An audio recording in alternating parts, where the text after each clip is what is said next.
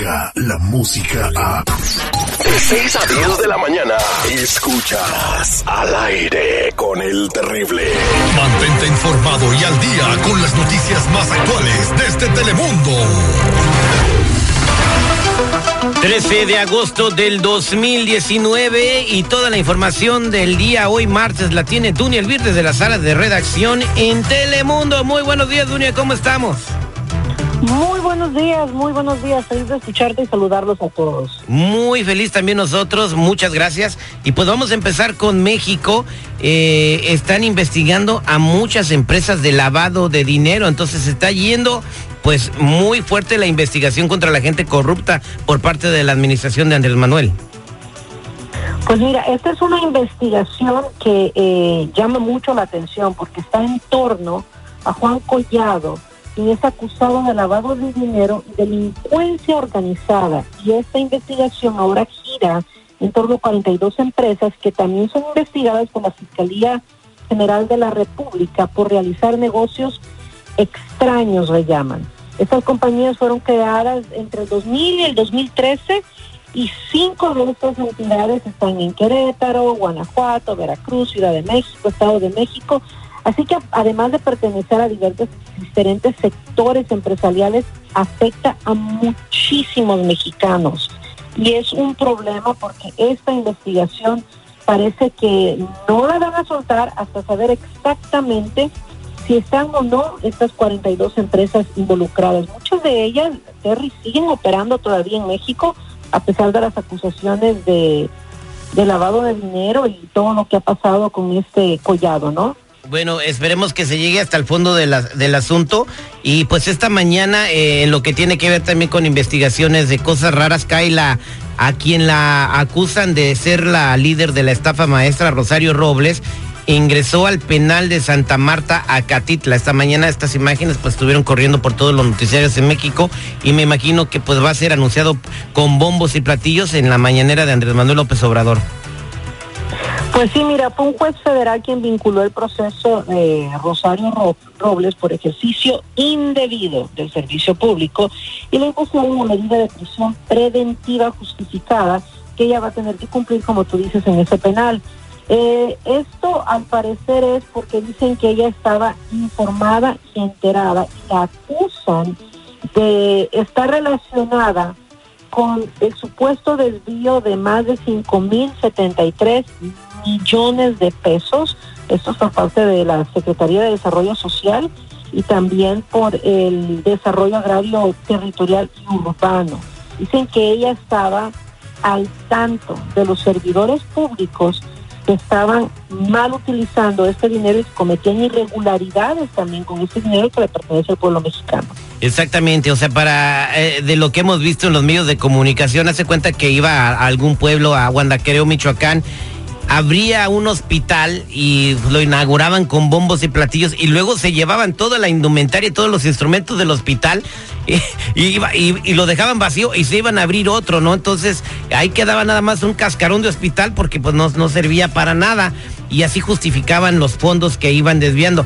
Y dicen también pues que si cae ya ah, en su desesperación por salir o salvarse un poco, podría echar de cabeza al mismo expresidente de México, Enrique Peña Nieto.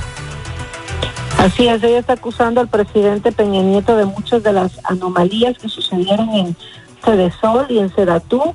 Y bueno, tú sabes cuando este tipo de situaciones pasa, empiezan eh, a sacar nombres y a tratar de defenderse. Muchas de esas ocasiones no es una persona, sino son varios los que están involucrados es lo que espera encontrar la fiscalía con toda la investigación que están haciendo, porque ella también, al parecer, está acusando a exfuncionarios, no solamente al expresidente, sino a otros funcionarios que estaban envueltos en este escándalo, ¿no? ¿Será que pronto veamos a un expresidente mexicano tras las rejas? Eh, que quizás Rosario Robles vaya a destapar esta cloaca y empiecen a salir, como dicen en el argot popular, todas las ratas de la alcantarilla. Dunia, buenos días, este, mi querísimo Buenos días. Pues sería muy bueno, digo, Brasil, Perú, eh, El Salvador. El Salvador ya puso el ejemplo de que ya no hay impunidad en ninguno de estos países y yo pienso que ya es tiempo de que en México también se siga esta situación, porque si no, imagínate, si no hay un ejemplo severo van a seguir robando y dejando en la ruina al país, que digo, durante los últimos setenta y tantos años lo han dejado y se ha vuelto Y es el país más rico del mundo, no por más que lo roba, nunca se le acaban los recursos. y, ya para finalizar, Donia nos va a explicar brevemente, porque a pesar de que se ha hablado mucho en las noticias, eh, mucha gente tiene dudas sobre la ley de la carga pública que acaba de pronunciar el presidente Donald Trump para las personas que quieren arreglar papeles o están arreglando papeles. Así es, esto afectaría más o menos a 1.4 millones de personas. el Departamento de Seguridad Nacional ha dado a conocer la versión de la regla que está diseñada para que aquellos inmigrantes legales, todos los que tienen permiso de estar aquí, ya sea con un permiso de visa, un permiso de TPS, un permiso político, no puedan quedarse con una residencia permanente o la green card si es que han recibido y solicitado servicios del gobierno federal por un largo periodo de tiempo. No es que si lo solicitó en 10 días, 20 días, que automáticamente queda descalificado. Es para aquellas personas que han estado utilizando este servicio por aproximadamente un año. Además, esto se va a presentar oficialmente el día de mañana y después de eso demora 60 días para que se registre y se convierta en ley. Hasta este momento, hasta esta hora, hoy martes, los defensores de los derechos de los inmigrantes están luchando para evitar que entre en vigor, porque dicen que es una ley discriminatoria contra los inmigrantes de países pobres y que esto afectaría a las familias de bajos recursos, porque hay mucha gente que ya no va a querer solicitar servicios públicos que están ahí, pero también tienes el otro lado de la moneda, ¿no? las personas que dicen que todo mundo tiene que ser autosuficiente y que si así como hay familias que tienen dos, tres trabajos, porque no todo mundo eh, está tratando de hacer su esfuerzo para proveer para su familia. Así que ahí está el debate por un lado sí, y otro. Claro, Dunia, eh, en el programa hablamos de este tema y lo expusimos para que la gente diera su opinión y la verdad quedamos sorprendidos con, con lo que dice la gente porque la mayoría de las llamadas, te puedo decir que el 90% de las opiniones fueron que estaban a favor de la medida.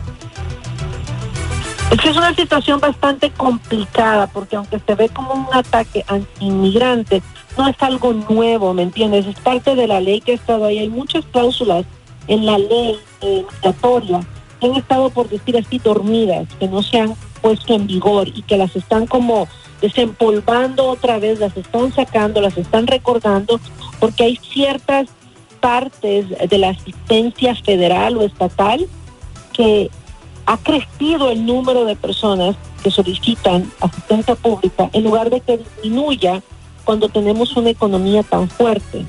Entonces, por eso tal vez la molestia de la gente, ¿no? Que dice en, en, tu programa que están de acuerdo. Que sí, que están de acuerdo. Pero en fin, esto me imagino que se puede parar en las cortes, ¿no? Y puede llegar hasta una corte federal antes de que se ponga en vigor. Pues mira, esta es una normativa y este es en el registro federal donde se va a decidir. No estoy segura si es algo que en las cortes la puedan detener o no, porque es una ley que son leyes ya existentes, es como dicen, desempolvar lo que está ahí. Tendrían que ir y, re, y tratar de, de cambiarla. Si pueden detenerlo, si pueden extender el tiempo y que no entre en vigor en 60 días como está planeado. Correcto. Entonces, y esto lo podrían hacer los grupos de los defensores de los inmigrantes con sus abogados, ¿no? Correcto, pues que se muevan la gente y que, que protejan a los inmigrantes lo más que puedan. Duny Elvir y Telemundo seguirán reportando todas estas noticias y dándole seguimiento porque son las cosas que te interesan. ¿Y dónde te vamos a ver, Dunia?